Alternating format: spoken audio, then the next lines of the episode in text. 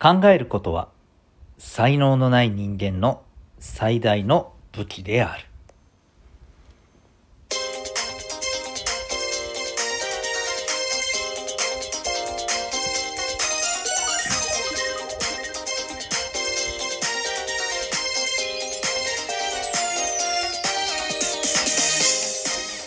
皆さん日々行動してますか？小中高生のための生きる力ジオ今日もいつも通りお送りいたします。ナビゲーターは親子の学びとキャリアのコーチデトさんです。小中高生のためのオンライン教室みんなで自主学も運営しております。この番組では小中高生の皆さんに勉強や将来人間関係などの悩み解決に役立つ情報や日常がちょっぴり楽しくなるエピソードをシェアしております。また10年後社会に出るのが楽しみになる聞くだけで学べる生きるスキル塾もメンバーシップにて放送しています。月額たったの800円で成功する人の習慣人間関係が楽になる心理学お金の稼ぎ方仕事に強くなるコツなど学校や塾のカリキュラムでは勉強できないテーマを先取りで学ぶことができます。小中高生の皆さんはもちろんお母さんお父さんと一緒に学んでも役に立つ内容です。興味がある方はメンバーシップにてご登録ください。あちなみにですねえっ、ー、とこの聞くだけで学べる生きるスキル塾はですねえ開始のこの冒頭の部分だけはですねはい、あの聞けるような形に、え、設定にしておりますので、はい、え、そこだけでもですね、興味ある方ぜひお聞きいただけたらと思います。いろんなテーマでですね、はい、あの放送、えー、させていただいております。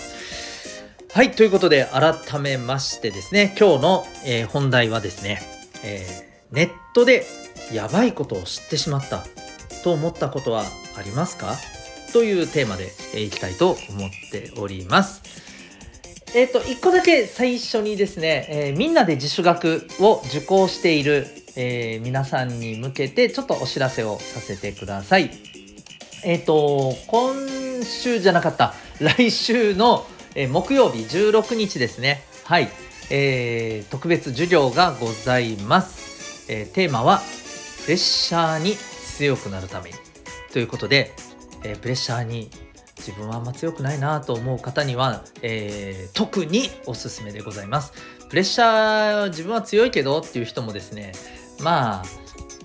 実はプレッシャーが何たるかっていうのをよく分かってないままな気もするんですよね。なので、はい、プレッシャーとは何ぞやっていうことを知るいい機会になるかと思います。ぜひ、えー、ご受講ください。えっ、ー、と、この授業は、えー、みんなで自主学に、え、まあ、えー登録されて受講されている方ははい受けることができる授業です。興味がある方はこの放送のコメント欄にみんなで自習学のリンクがありますのでそこをご覧になってみてください。それでは改めまして今日の本題でございます、えー、ネットでやばいことを知ってしまったと思ったことはありますか？ということで、えー、いかがですか？ズバリ。ありますか？はい。えっ、ー、と僕はあのまあ、現在47歳なんですけれどもえー、私なんじゃかんじゃ言ってこのインターネットというものが、まあ、生まれてからそして少しずつそれが世間に浸透して、まあ、今の状態になるまでの流れをですねまあ何て言うんだろうそそれなりにえっ、ー、と年齢いったところから、まあ、その流れをずっと見てきてる人間なんですね。まあ、僕の世代は基本そうだと思います。はい。で、僕は結構この割と早いうちからですね、えー、まあネットでいろんなものを調べたりっていうこともしてましたし、えー、掲示板とかも見てたりとか、あとその SNS ですね、まあ今の Facebook とか、えー、LINE とか、インスタグラム、ツイッターのもっと、えー、一歩も二歩も手前の段階のね、SNS のところから、まあ、ちょくちょく使っていた人間なので、はい。この辺っていろいろね、見てきた方じゃないかと思ってます。皆さんよりは少なくともね、この流れっていうのを見てきた、えー、ものなんですけれど、えっとですね、えー、本当ネットって便利ですよね。便利になったなと思いますどんどんどんどんでそれは何でかっていうとやっぱりですね一発で分かったり調べられたりできるんですよね。もうあの本来であれば人に話を聞きに行ったりとか、えー、図書館に行って書籍を調べたりとかね本屋さん行って立ち読みして調べたりとかですね、えー、そういったようなことをせずともまあいとも簡単に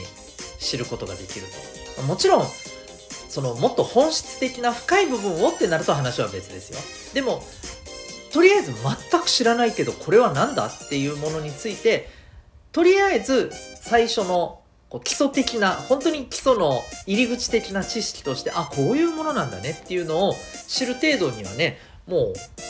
1分もかからず分かるわけじゃないですか。本当便利だなっていうふうに思うんですけれども、まあ、一方でですねこのネットっていうのは誰もが発信できるようになったわけででそうするとまあ皆さん伝言ゲームっていう遊びご存知ですよね。わかります？伝言ゲームって。やったことあります？あの例えばね、うん、まあ78人ぐらいとかでまあ人数は別に何人でもいいんですよ20人でも30人でもいいんですけど一列になって先頭の人にある決まった一文をこう伝えるんですよ。例えばえっ、ー、と昨日の夜食べた刺身が多分傷んでいたのでお腹を壊した。ぐらいな感じの文を先頭の人に伝えるんですね。でそれを聞いた人っていうのは2番目の人に、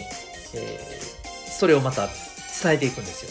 で聞いた人はその後ろの人にそれを伝える。でね最後ら辺に来るまでにね結構話の内容まあ少なくともあの言葉とか文字とかね、その辺りは当然のごとく内容も結構歪んでたりするんですよ。でこれって直接声とね対面で向き合わせてやってってすらですねこういうことって起きるわけでどういうことかというとそれがですね顔も付き合わせない声も、えー、直接聞くわけではない対面対直接対話するわけではないそんな状態でネット上を、えー、渡り歩いたものってまあ当然歪むんですよね。うん、って考えるとやっぱりですねえっ、ー、といやあの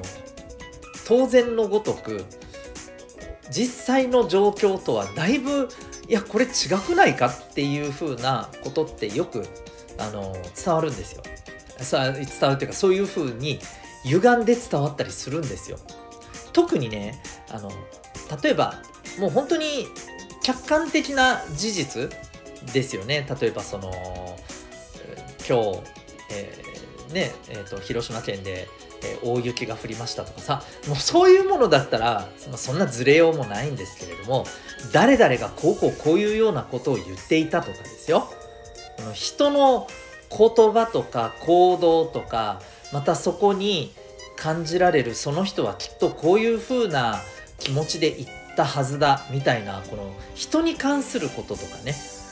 もうこんなのむっちゃくちゃ歪みまくるんですよ。ですので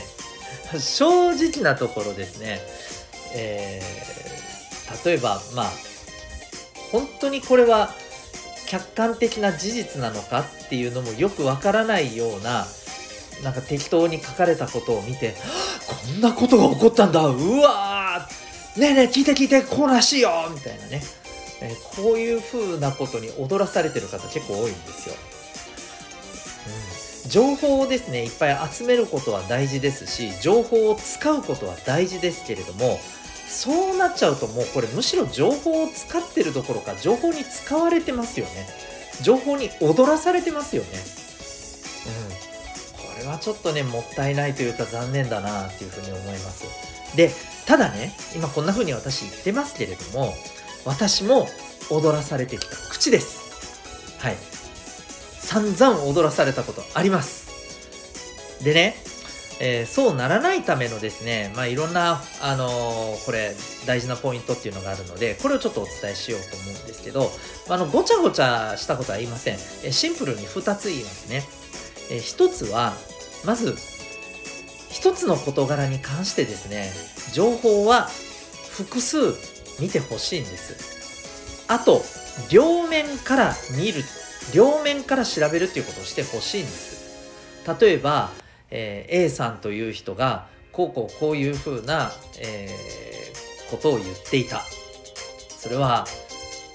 人としておかしいみたいな話があったらじゃあ A さんが本当にそうなのか、えー、A さんが言ったこと、えー、がそもそも本当なのか A さんが言ったことっていうのはそういう気持ちで言ったのか、うん。えー、そんな風に、えー、別の方向から考えられることはないかっていうことも含めて、えー、調べてみたらいいと思うんですね。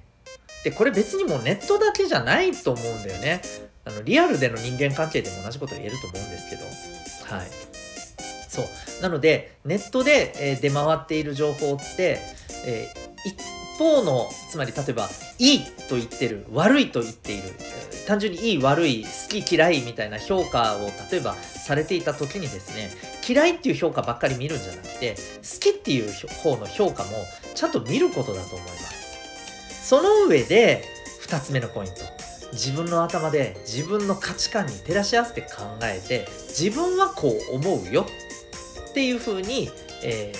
ー、受け取っていってほしいんです。で、あ、ごめんなさい、2つって言ったけど、もう1つですね、3つですね。えー、で、これが絶対の答えだと思わないことです。あくまで自分自身はそう思うよ。そう考えるけどね。でもそれが、えー、この世の中の最強最良の答えだというふうには思わない方がいいっていうことです。いかがでしょうかね。はい。もうこの3つだと思います。えー、それでもって情報を見るようにすればですね、まあ踊らされないで済むかなと思います。本当にネットはですね、もうあのフェイクニュースとかいう言葉もね、もうもうこれもだんだん仕事化しつつありますけれども、まあでもあの、私に言わせればですね、えー、ネットって常にフェイクニュース飛び回ってるよって思いますけどね。はい。だから、まあそれをどういうふうに自分なりに捉えてですね、え自分なりに、え考えて、えー、まあ自分の知見とするか、自分の知識とか考え方として、え、活用できるかっていうところだと思います。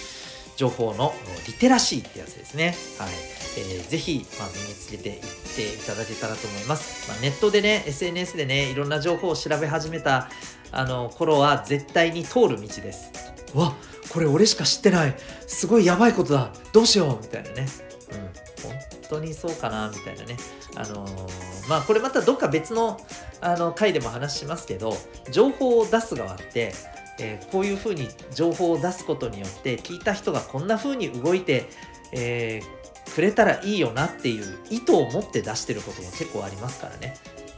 わかりますかね？だから情報を出したところがどういう考えでこれを出しているのかこういったこともねあの大事だと思いますが、まあ、この辺はちょっと込み入ってくるのでまた別の機会にお話ししましょう。ということで今日はですね、えー、ネットでやばいことを知ってしまったと思ったことはありますか？というテーマでお送りいたしました。はい今日も一日えー、心が躍るような学びの瞬間たくさん掴んでいくために行動していきましょう。学びと、えー、キャリアのコーチデッドさんでございます。前回民学コーチってつい前の癖で言っちゃいました。学びとキャリアのコーチデッドさんでございます。また明日